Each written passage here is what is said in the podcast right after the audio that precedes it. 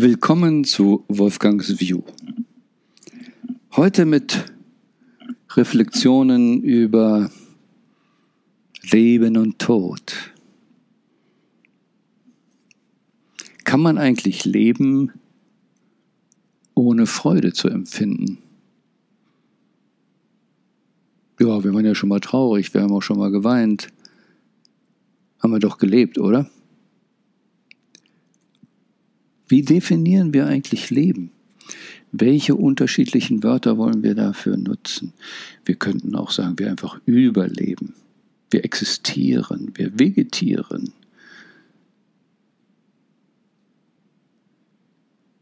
Existieren, vegetieren, tierisch. Was unterscheidet uns dann wirklich vom klassischen animalistischen Überleben, von unserem Instinkt und von wirklichem Leben.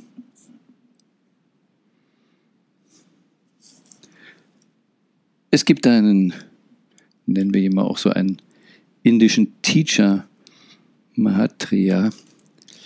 Er schreibt in seinem Buch, da ist immer ein intellektueller Konflikt zwischen Instinkt und Bewusstsein.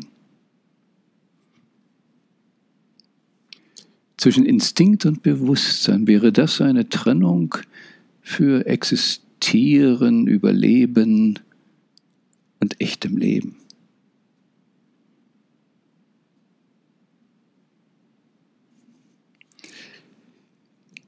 Gibt ja so Umfragen unter Menschen, wie lange möchtet ihr leben? Möchtet ihr lange leben? Und viele Menschen sagen nein. Es ist erstaunlich, wie viele Menschen bereit sind, ganz schnell Jahre, Jahrzehnte, Möglichkeiten des Lebens wegzugeben. Lebenszeit, Manchmal schlagen die sogar die Zeit tot und damit ihr Leben. Was bedeutet das eigentlich? Und wenn man genauer nachfragt, dann sagen die Leute, naja, eigentlich habe ich gar nicht so sehr Angst vor Tod, aber ich hatte Angst vor Siechtum. Man wird ja dann krank und man kennt heute so viele, man muss ja auch Pflegeversicherung, alles Mögliche schon abschließen. Oh weia, Angst vor Schmerz und Drama. Und wir leben in einer kuriosen Gesellschaft, wo wir vieles outgesourced haben. Wo sehen wir eigentlich noch Tod? In den Familien, wo es früher üblich war, dass der Opa ja zu Hause starb. Als meine Großeltern starben, war ich überhaupt nicht dabei. Man hörte das dann nur. In einem Fall war ich vorher noch im Krankenhaus, habe Opa da besucht. Aber als es dann soweit war und er ging, war ich nicht dabei. Wie viele wirkliche Prozesse des Sterbens haben wir bewusst erlebt? Für die Mehrzahl der Menschen ist das heute outgesourced. Wir sind gar nicht mehr dabei. Und logischerweise, wenn es so ungewiss ist, was da passiert, haben wir schon alleine deshalb Angst. Und unsere Gesellschaft verdrängt ja viel. Nun, in den Sokus, im Fernsehen gibt es jedes Mal mindestens einen Toten. Und da haben wir uns auch dran gewöhnt, dass der ähm, ja nicht so wichtig ist, wird auch drumherum gelacht, es ist eine nette Story. Und in der nächsten Sendung kommt er ja dann nicht mehr als Leiche, sondern kommt er vielleicht sogar als Mörder wieder vor. Das ist eine simple Form der Reinkarnation, oder was soll das? Aber wir können viele Dinge nicht mehr ernst nehmen.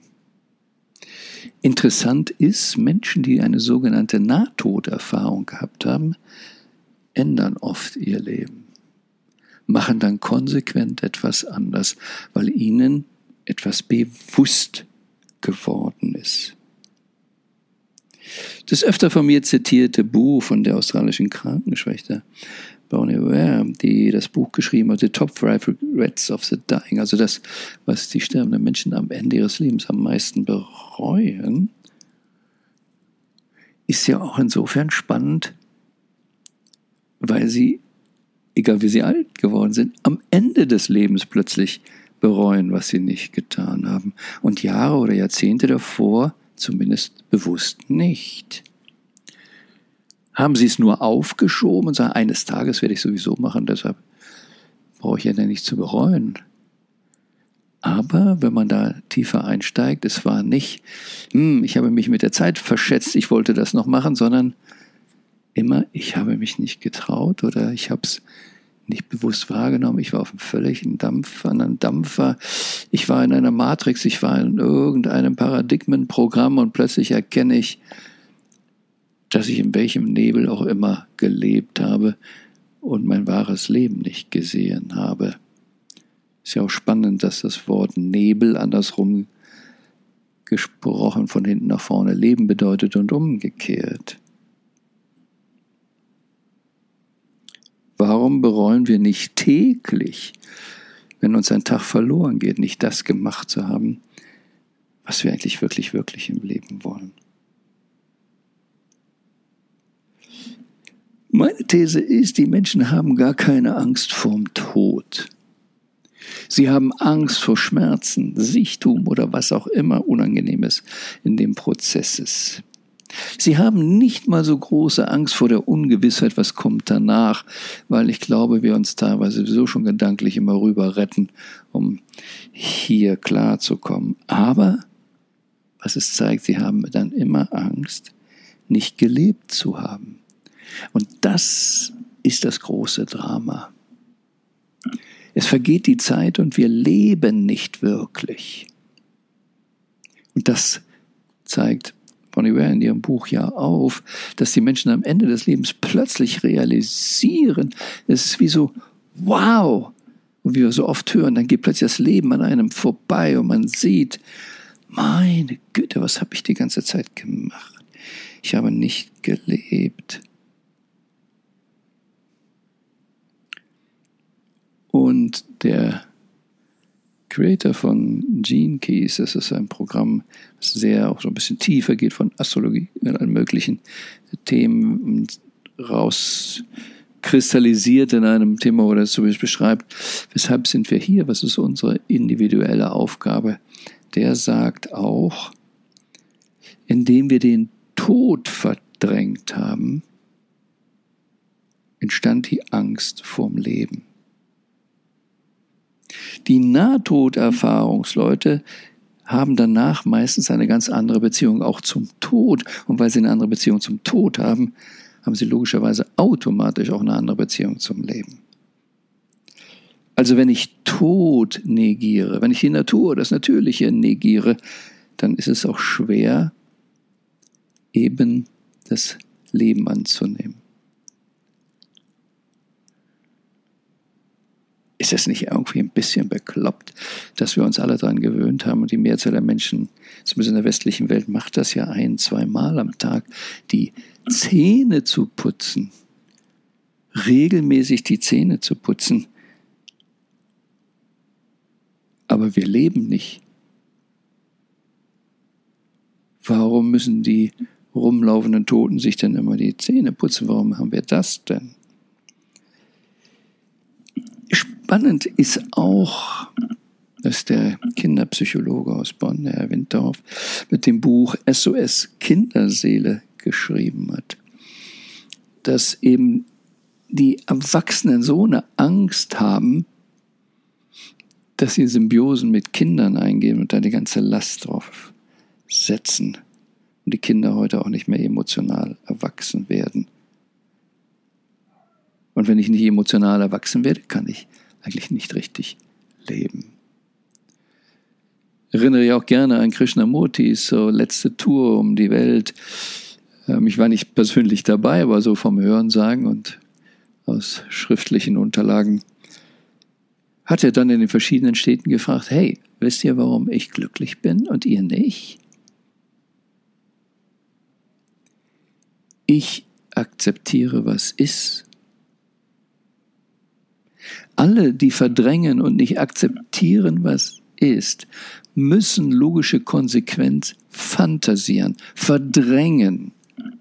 Und damit leben sie in irgendwelchen Annahmen. Und immer wenn ich in solchen Annahmen und Fantasien lebe, lebe ich nicht wirklich. Und immer dann habe ich logischerweise auch die Angst, dass meine Fantasie, was ich als Fantasie entlarvt. Und dann habe ich eben Angst vor der Enttäuschung. Dabei ist Enttäuschung eine Befreiung von einer Täuschung und sollte mich eigentlich glücklich stimmen.